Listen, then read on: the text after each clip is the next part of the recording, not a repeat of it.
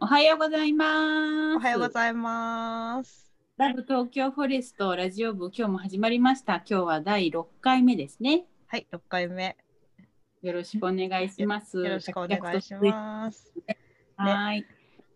えっ、と今日の、えーお話はですね、今日はなんと初めてこのラジオ部にゲストをお招きしたいと。お、ゲストおめでとうございます。初のゲスト会。そうで今日のあの記念すべき一番目のゲストはどなたかというと。えーずっとあの連続してこのラジオを聞いていただいている方はお気づきかもしれませんがこのラジオが始まる前にジングルが流れるんですよね。 うん。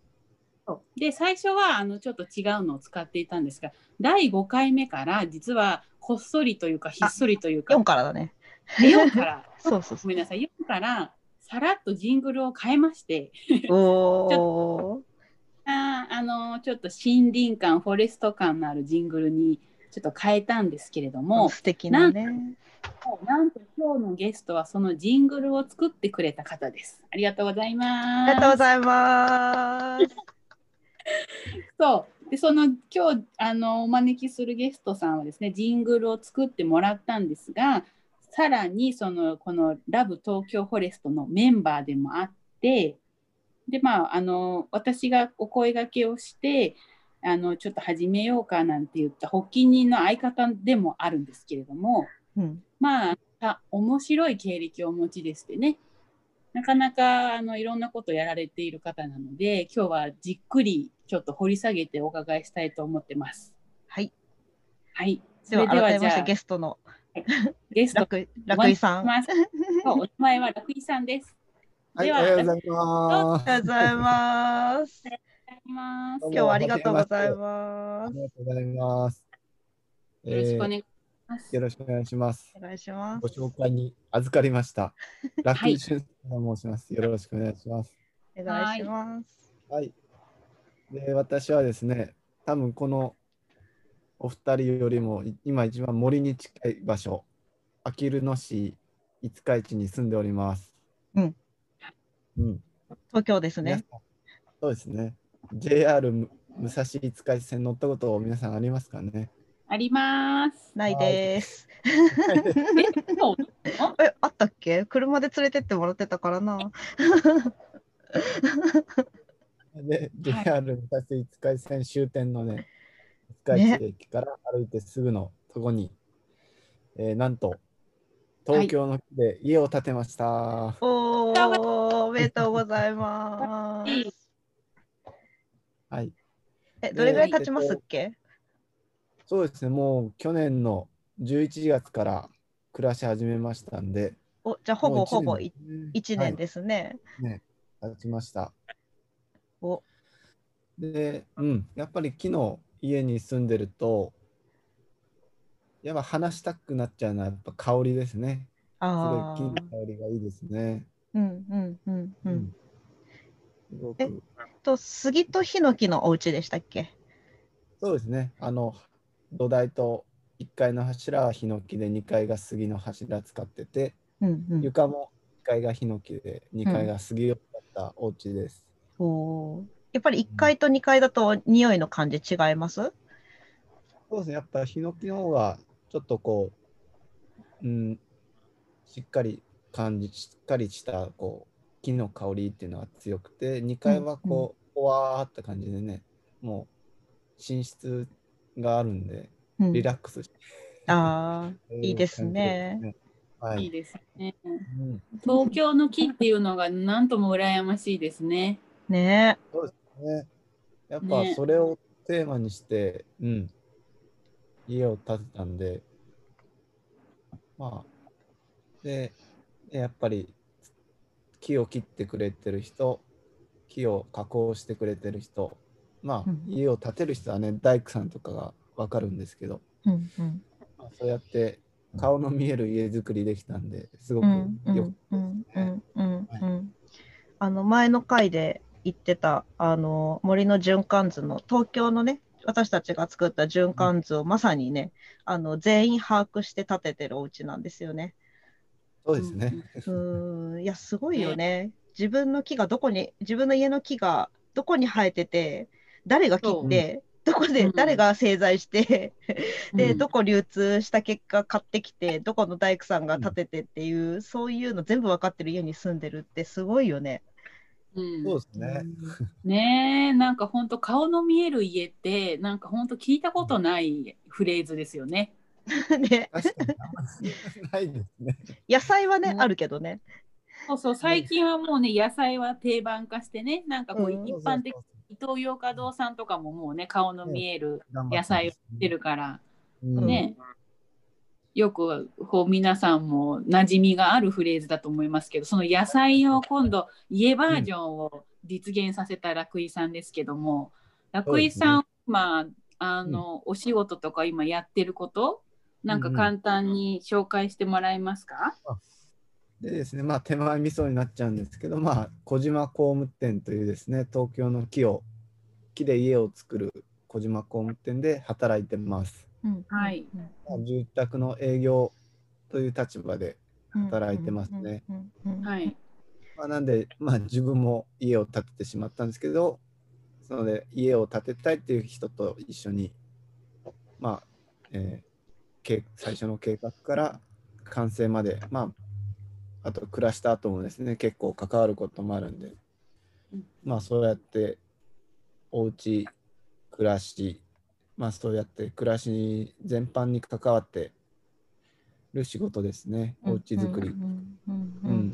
なんか小島工務店さんって、まあ、お家その作ってるだけじゃなくてあの東京ウッドっていう活動もされてるじゃないですか。でそれがあのラブ東京フォレストの取材とかする時のなんか人脈とかをすごいお借りしたりとか、なんか参考にさせていただいたりっていうところがすごく大きくて、なんかそれがあれですよねあの普通のあのいっぱいガシガシこうお家建ててる工務店さんとはちょっと違うところかなと思うんですけど。ねうんまあ、そ確かにそれがなかったら全然行けなかった場所とか人とかうんいっぱいいたと思うんで、うんうんうんうん考えると本当にいいなんというか仕組みを作ってくれてた会社だなと思ってまあそれがあったんで入社したんですけどうもん、うんうんうんうん東京都ざっくり解説していただいてもいいですかまあも うもう冒頭に土直球に言った顔の見える、ねうんうん家づくりができるように、うんと誰があの林業家誰がき森をあの育てて木を切ってで誰がその木を切った加工してるかでで、まあ、プレカットっていう作業も含めて誰が立ててるかっていうのがこう一連して循環図が見えるうん家づくりをあのブランド化していこうしかも東京の森の木を使ってブランド化していこうっていう取り組みですね東京ウッドっていう、うんうんうんうんうんなんかお家建てる人たちとバスツアーとかしてますよね。あそうですね今度、もう年に23回やってまして、うんまあ、家づくりを考えてる人と一緒にバスツアうんうんうーんで行って、森行って原木市場行って製材所行ってうんうんうんやってますねはいかよさんそれ行ったんでしたっけ聞きましたね。うんうん親子で。あ親子で聞きました。どどうですかお宅の小学生のリアクションは。なんか具体的にあのコメントをもらったわけではないですが、うんうんまあ、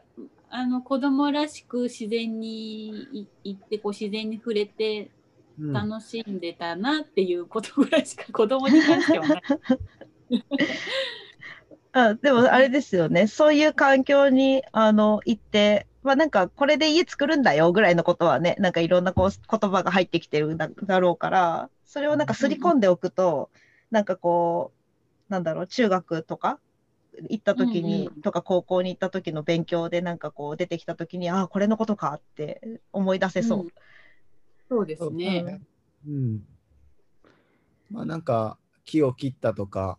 ね、柱を選んだとか、ね、そういうの実体験があればよりね具体的に子どもさんは記憶に残るんでしょうね。ううんん、なんかあのよく切り身が泳いでると思ってる子供がいるってこうこう問題になったじゃないですか。あのうん鮭うん鮭の切り身がこうんう、泳いでると思っちゃって思い込んじゃってる子供がいて問題だっていう、まあ、さっきさばいたことある人はなかなかいないと思うけどもそうだからあの柱とかもまあなんかこうなんでこう丸い木がこの四角い柱になってるのかっていうのは、やっぱなんかこう子供ながらにずっとなんかこうそこのつながりってないなっていうのはすごくあったから、ねそうですなんねかそのそれをなんかちゃんと教えてあげられるのは本当いいよね。うんうんうんね。うんででもあれなんですよねあのその小島工務店にはあの行くまでの人生もなかなかドラマチックなんですよね。もうそこがなんかすご そうくですねかっこよすぎて私もかよさんもす本当にすごいと思ってるんだけど。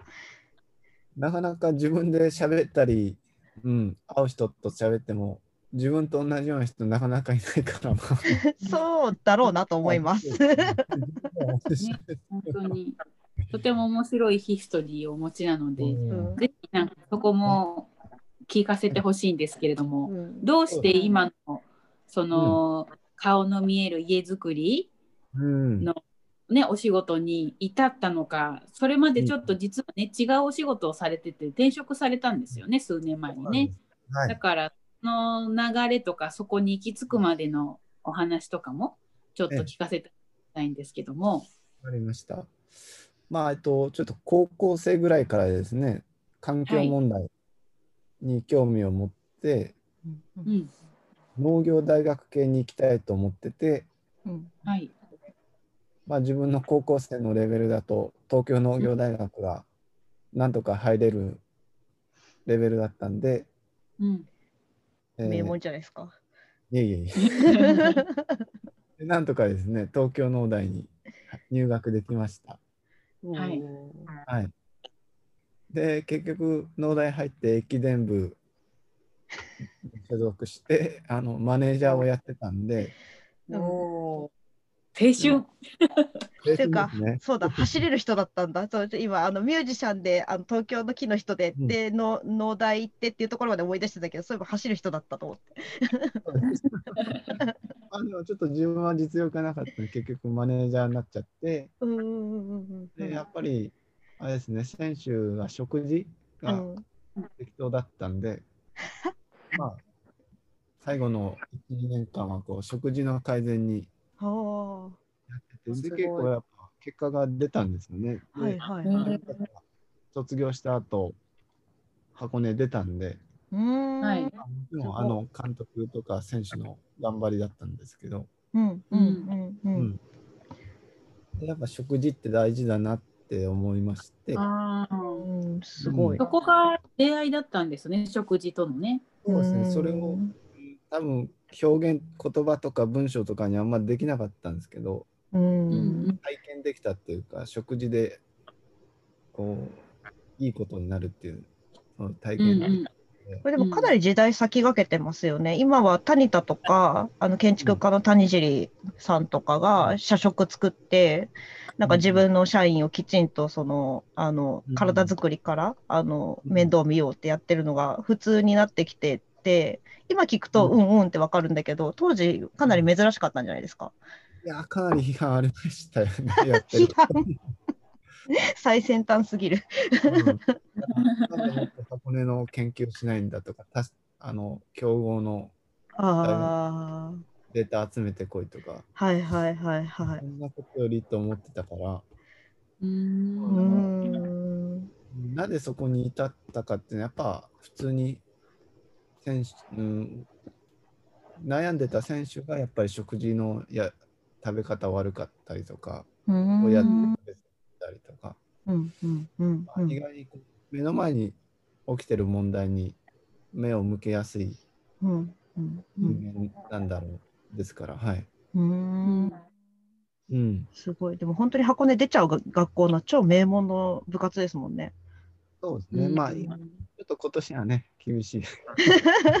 まあそれはちょ年によってそれあるでしょうあるでしょうけど。うんうんうんうん。で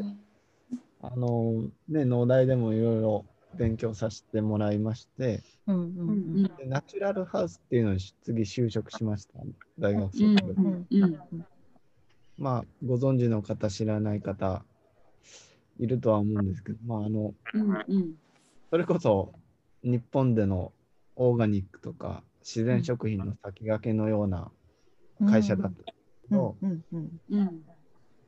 えっと、まあ、そこで有機生産者、有機農家さんうんに、まあ、研修でお会いする機会をいろいろいただいて、うんうんで、まあ、あの、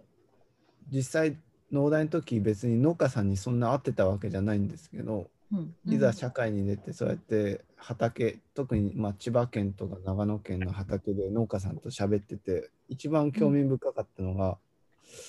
あの野菜はゲアートなんだよって言い切ってたんでこれが本当面白かったすごい。パンキめッっちシゃュファッでシすョンね。高いですね まあ野菜はアートってすごいな。うんまあそういう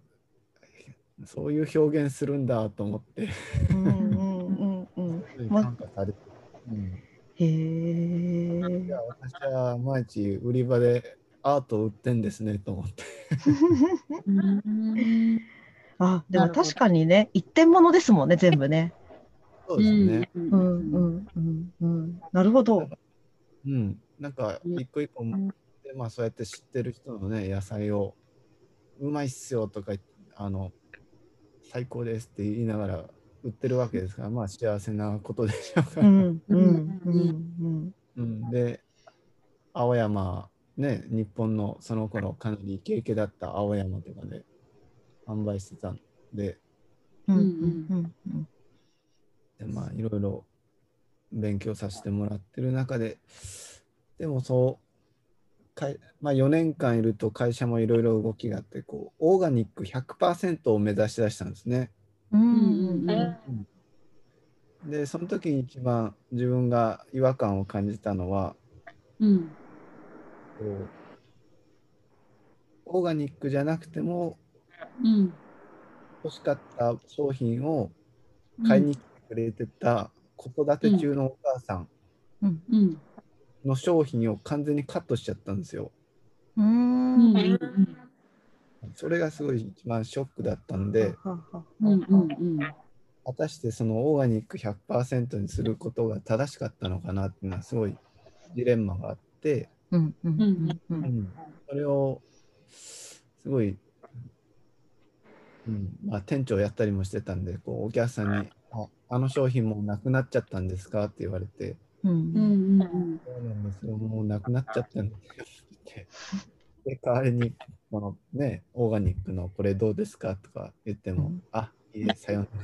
ら」あーつ辛いですね。ないですね。う多ん分それがあったんで、うんうんうん、その、なんていうか、自分は本当にオーガニックをただ届けたいんじゃなくて、そう、必要とされてるものをちゃんと届けたいなっていううんうんうんうん意識に変わってきまして、うん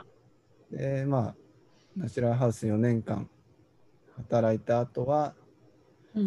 吉祥寺のハモニカ横丁に転職しました。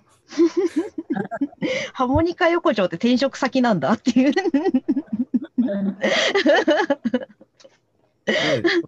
そんなことある人ない人いると思うんですけど、まあ、まあ、大体夜のイメージが強いと思うんですけど、うんうんうんで吉祥寺は、まあま、よく住みたい街で取り上げられると思うんですけど、うんまあ、自分実際、えっと、そこで働き出して知ったのは、やっぱ、武蔵野市三鷹市に農家さんがすごい多かったんですね。ああ確かに。うん、うんこれ実は全然し分かってなくて、うんまあう四ん全全国の有機農家ばっかり目に出てたので、うん東京の農家さんに目向かないですよね。そうですね。うん、まあそれ確で、かに。うん、でまあハモニカ横丁で何してるかってたかって言ったら、その三鷹市と武蔵野市の JA の直売所で朝野菜を仕入れてました。おううんうんで、でそれをハーモニカ横丁持ってってそうい飲うこ食とか。店に、はいは。はいい、配って、で、あと残りを、あの吉祥寺のサンロードとか、あ、サンロードじゃない な、ダイヤ街か、ああ、はいはいはいはい。まああの、販売してました。へうえ、んそれって何あのお豆腐屋さんが来てくれるみたいな感じでこう適当に見繕ってうん持ってきてくれて、お店はじゃあじゃあちょっと今日は人参送れよみたいな感じで買っていくってことから注文数があって、あはいはいはいはい、あじゃあでそ仕れを入れをまとめてやってきてあげるよっていうそうそう感じそう。あへえそそういうあ感のじなん店だ舗でって感じですけどね。はいはいはいへえ、うん面白でで、意外にね、その、お売れるんですよね。いうん直売所から仕入れてきて、ささらに値段つけて、うんうんうんそうやって、あの、吉祥寺のおばちゃんたちに販売してたら、結構 ね、み人気で、新鮮だほうほうほうほねう。多確か分美味にしねいね。うんう。んうんうんうそうんいうのを実体験してって、うで、んどんどんうん畑に興味持ってって、うんうん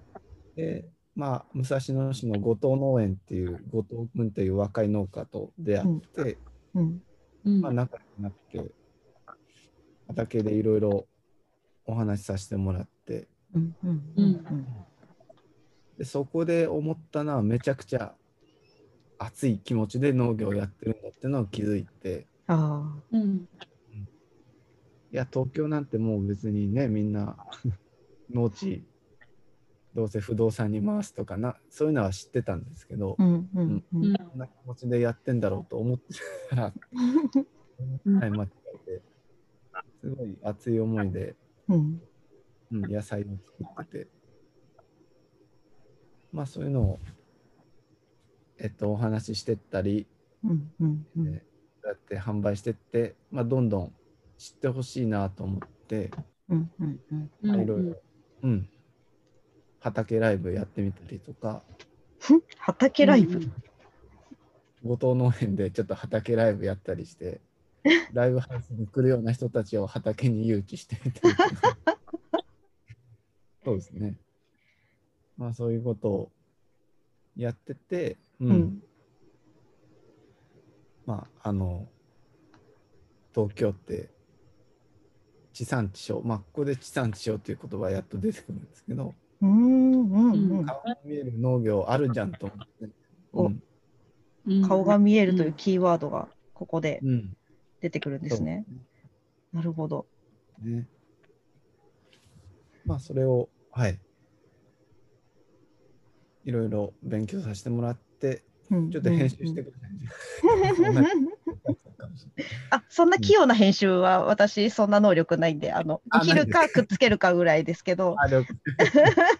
あでもね今後藤農園で武蔵野市って調べたら、なんか、まあトップじゃないですけどあの若者発掘プロジェクトってホームページの音楽と農業をコラボレーションさせる若者っていうのでうん当時の若々しい楽井さん出てきますね。そうですね。おもそろう。ですねうんうんうんうん。これよく読もうまあ後そでう。やって、うん。いろいろいろんな人とね、関わって、うん。興味持ってくれてて、でそうこうしてるうちに、意外にね、あの、実際、東京の農業ってすごい盛り上がってきてて、うんうんううんん。うんサミットさんとか、おうおうインナゲ屋さんとか、うん。うんいろんなスーパーでね、地産地消の野菜が盛り上がってて、うんうんうんうん。あれと思って、なんかもう、すごい認知されだしてるんだなと思って、うんうんまあ、そのそうこうしてるうちに、こう、ちょっと次のステップ行くために、またちょっと有機野菜のぬくもり市さんっていうところにですね、転職しまして。うんうんうんでそこで初めてね、かよさんと出会いました。おちょっと話そうがそうとそう。私があの、そこ、はい、そのぬくもり市さんに私はいつも毎週1回大量に野菜を買いに行っていて そこの店長さんをね楽井さんはされてたんですよね。うんましたそこでなんかあれこれ立ち話をしているうちにある時突然「あの僕辞めるんです」って言って 報告をしに来てくれて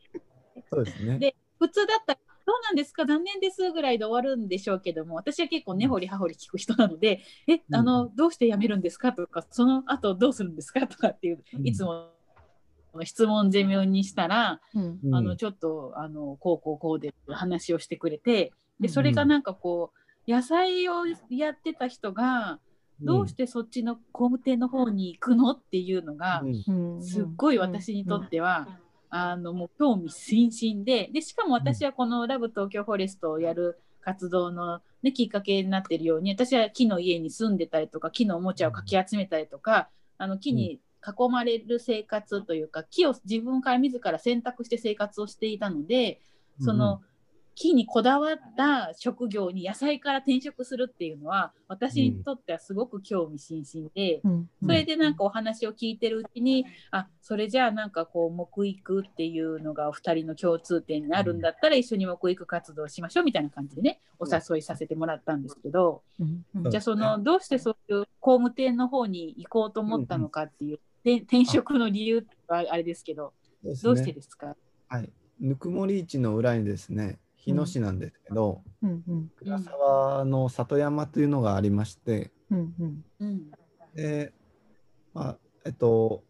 結構ホタルも出たり、いろいろタケノコ取れたり、うん栗取れたり、豊かな里山があありまして、そこに、うんまあ、あの、野菜買いに来てくれた人とかのつながりで知って、活動に参加するようになりました。うんうんうんで里山って、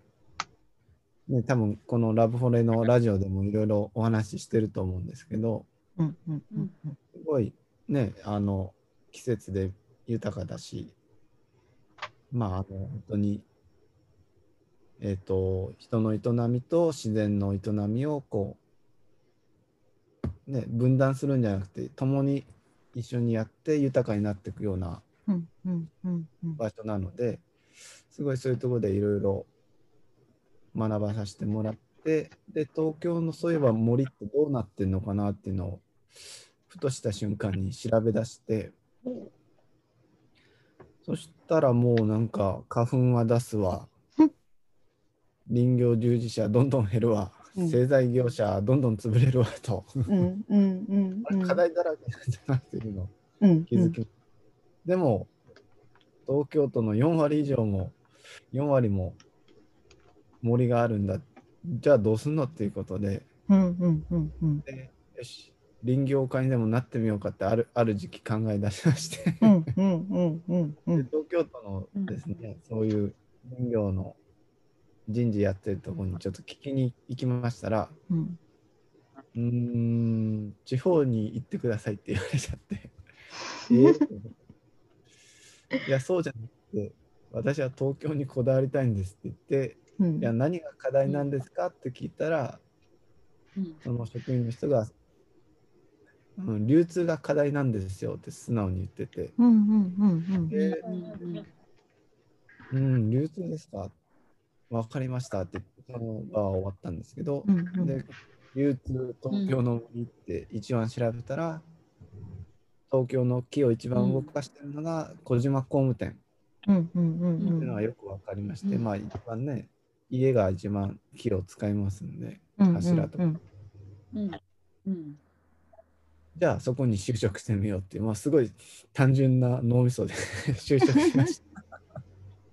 あえーでもあれですね、あの東京ウッドの取り組みとか、そういうなんかソフトっぽいところからというよりは、ちゃんと流通量とかデータを元にこう調べられたんですね。なるほどそ。へえ、さすが。なるほどね。それで小島だったのか。えーですね。はい。へえ改すごめてい。知る改めて個人の理由うんうんうんうん。うんまあと小島東京ウッドがそうやってはいはいはい。作ってるっていうところですよね。うんうんうんうん。なんかあれですよ、うんあの林業、すごいで林すね材。東京の木どうぞどうぞ。ああ、うん。あ、えっとね、臨ど済うぞジャーナリストってやってる人がいて、まあ、全国のあの、うん林産地回って取材して回ってる赤堀さんっていう方なんですけど、なんかその方に、なんか東京の木を使って家建ててるところのお仕事今手伝ってるんですって言ったら、あ、小島工務店って言われて、おお、はい、みたいな、うん、なんか有名みたいですね、その界隈では。そうで すねうん よく知ってましたまあね、みたいな。うん、うんそうそうそうそう。ね。いやー、いい取り組みをされてて。うん。はい。うん。じゃあ今日はあれですね、楽井さんの歴史を一通りざらっとおさらいをしましたけど、うん。ちょっとあのいいお時間になったので、うん。今日はこれで前半後半に分けて、うん。また次回後半ちょっと楽井さんの今やってる活動について、もうちょっと掘り下げられたらなと思うので、そうですよ今ね日。は、はい、次のフェーズこ。がこら辺で締めたい。はい、まだまだあの掘り下げるべく楽しいお話がいっぱいあるので、うん、はい。今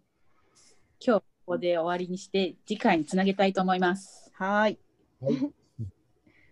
では今日はここで一旦はい。はい。